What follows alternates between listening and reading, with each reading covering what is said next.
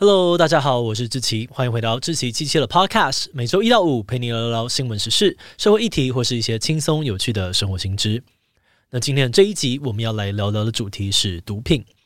从小到大，你应该都有被长辈教育说毒品很可怕，吸毒会把人生毁掉。不管是台湾还是国外，只要有名人牵涉到毒品案件被逮捕，不只是要面临法律的制裁，形象也会大受打击。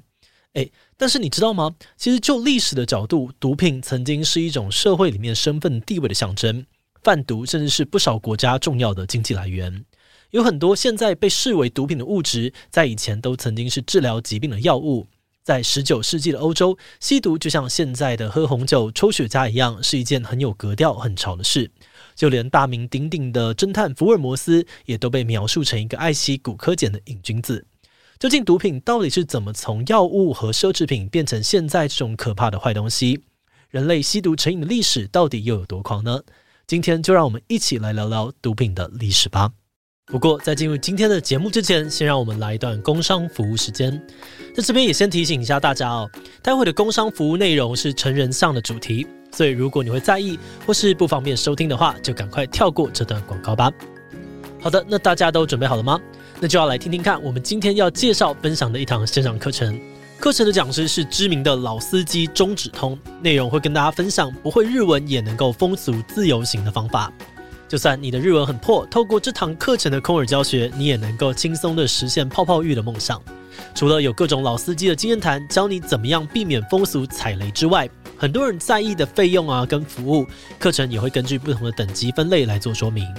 另外还会分享风俗热门地点跟日本风俗评比网站的使用方式，内容不止全面，课程甚至还热门到了达标三千 percent 以上。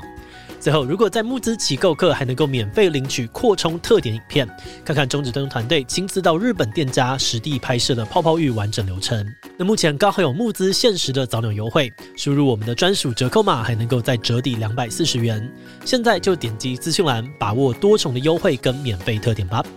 好的，那今天的工商服务时间就到这边，我们就开始进入节目的正题吧。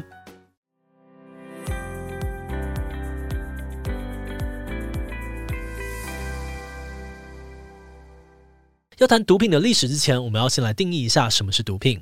毒品的英文 drugs 指的是可以改变人类心理或生理状态的物质。所以广义来说，毒品和药品两者在本质上面其实没有什么差别。就像国外的药局，虽然正式的名称呢叫做 pharmacy，但是在口语上面也常常有人把贩卖成药的药妆店叫做 drugstore。不过，毒品比较特别的一点是，它是所谓的精神性物质，也就是会改变人的精神状态，让你觉得很嗨啊，或是恍惚弥留的东西。在使用的量变多之后，你甚至会对它产生依赖性，也就是所谓的毒品成瘾。但是，如果我们用这个定义来看的话，那不只是你常常听到的大麻、海洛因、吗啡是毒品，可能就连生活里面很常见的咖啡、香烟、酒精跟槟榔，也都跟毒品有着类似的特质。而实际上，这些会让人成瘾的植物，在以前其实都是人类文明发展的重要部分。考古学家发现哦，早在八千年前，南美洲安第斯山区的原住民就有咀嚼古柯叶来提神的习惯。而到了印加帝国时期，古柯叶甚至被当成一种神圣植物，由国家垄断了种植跟分配的权利，还只有特定阶级的人才有资格享用。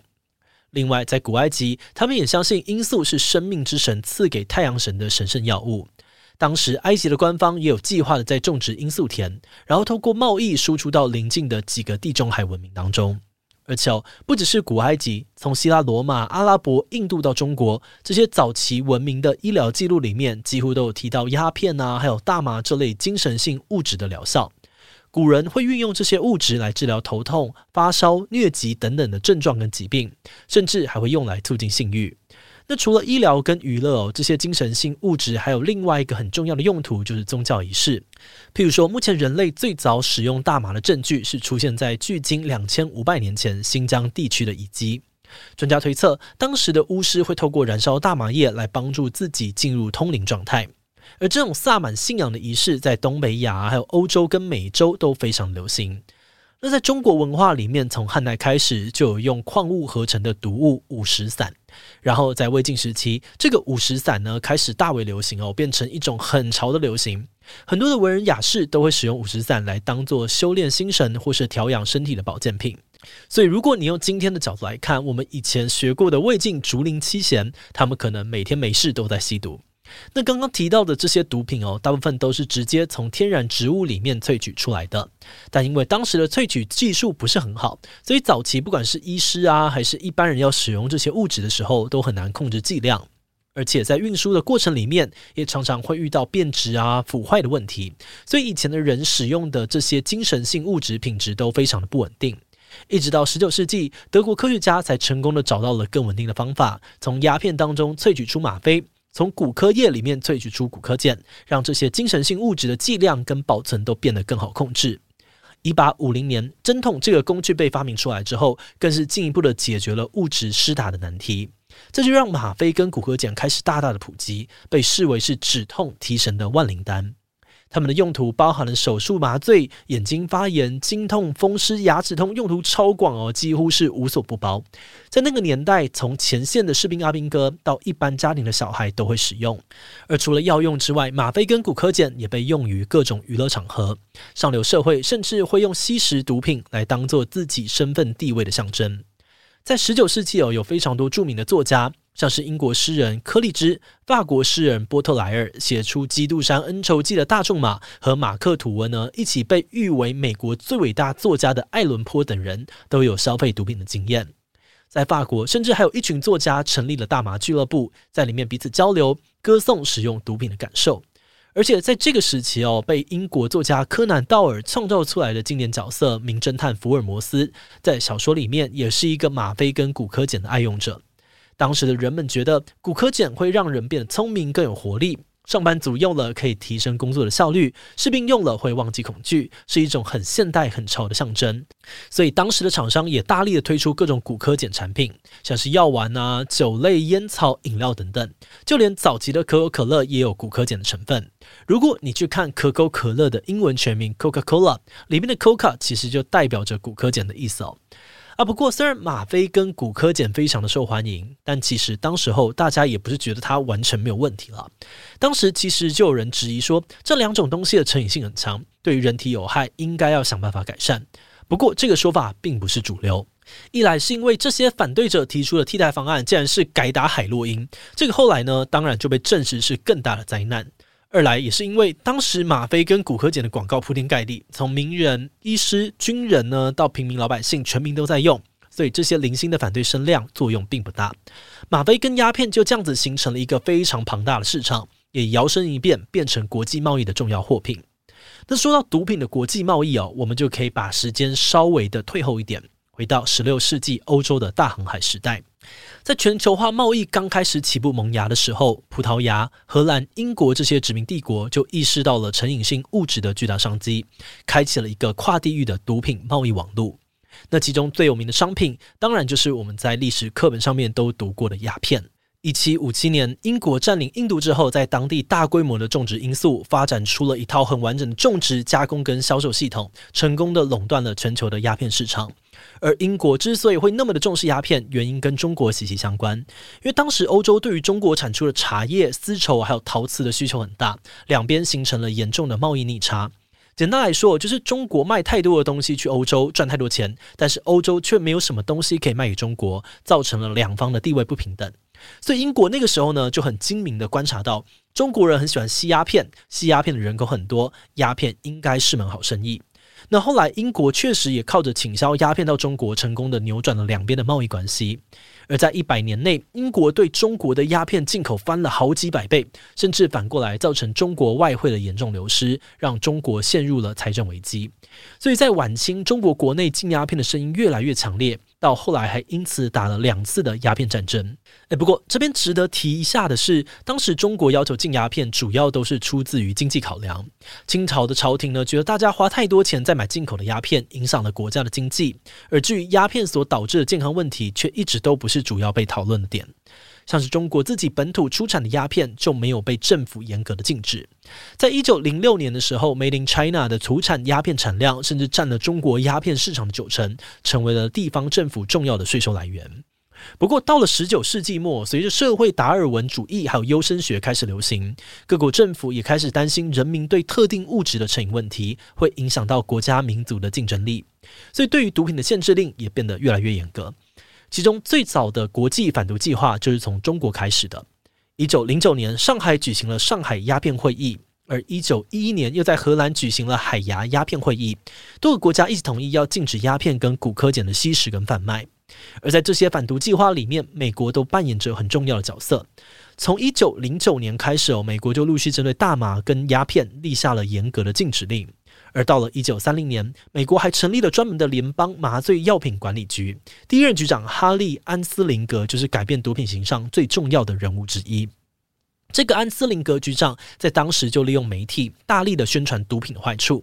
那因为美国那个时候使用鸦片啊，还有大麻的人主要是华裔、拉丁裔跟非裔的移民，安斯林格呢就用带有种族歧视意味的宣传，成功的加深了民众对于毒品的负面观感。让大家一提到毒品，就很自然地联想到低等、暴力、肮脏等等负面的关键字。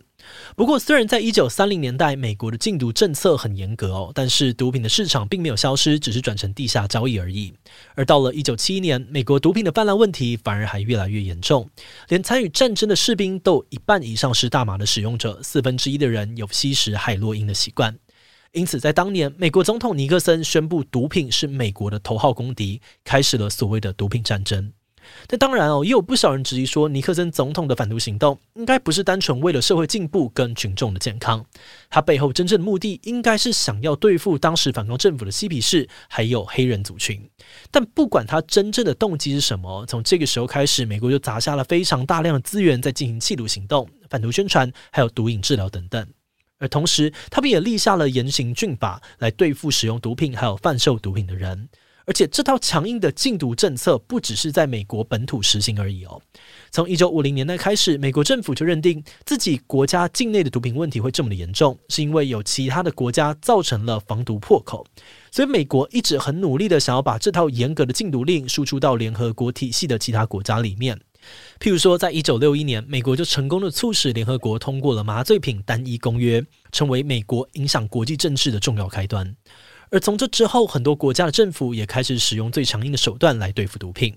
那说回我们台湾，台湾现在管制毒品的禁令，主要是来自于《毒品危害防治条例》。这个条例里面呢，把毒品分成一二三四四种等级，针对使用毒品的级数不同，使用的人也会面临不同程度的处罚。但这边你可能会想问哦，这种四级的分级方式是怎么分出来的呢？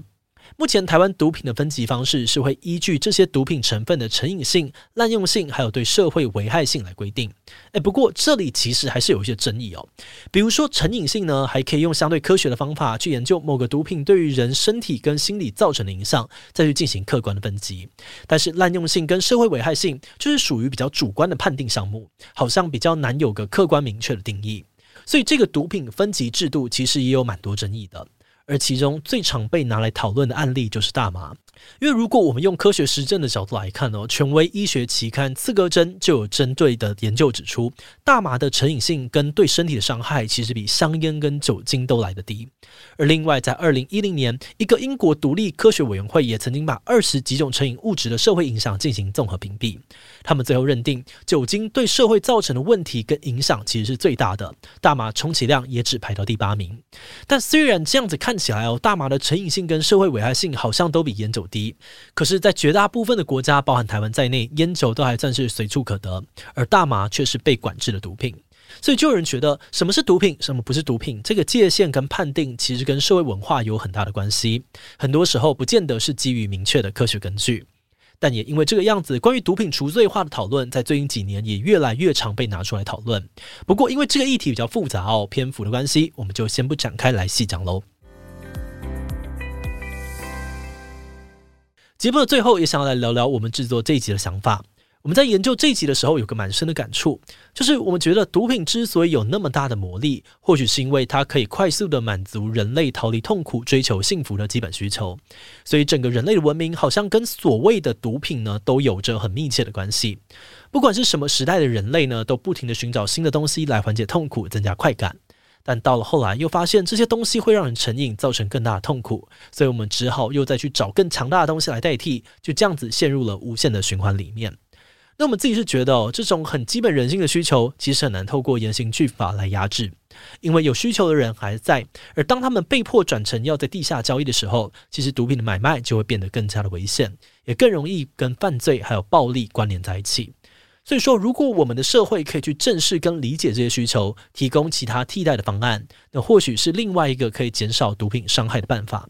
就像我们今天做的这集内容，也不是要鼓励你去吸毒，而希望能够提供一个理解的开始。透过简单爬梳毒品的历史哦，让你对这些物质有个比较不带情绪、客观的认识。那在未来讨论毒品相关议题的时候，我们就能够更理性的探讨各种不同的观点喽。好的，那么我们今天关于毒品历史的介绍就先到这边。如果你喜欢我们的内容，可以按下追踪跟订阅。另外，我们在 EP 四十九也讨论过一个争议很大的恋童癖议题。前几年有不少的日本动漫作品，像是《刀剑神域》啊、《哥布林杀手》等等，在美澳呢被指控是儿童性剥削而被下架。但对于不少的宅宅来说，这些作品应该都还算是一般上的吧？到底喜欢萝莉跟恋童癖之间的界限是什么呢？如果你对这个议题感兴趣，很欢迎你去听听看 EP 四十九，我们会把链接放在资讯栏。如果是对于这集毒品的历史，对我们的 Podcast 节目，或是我个人有任何的疑问跟回馈，也都很欢迎你在 Apple Podcast 上面留下五星留言哦。那今天的节目就到这边告一段落，我们就下集再再见喽，拜拜。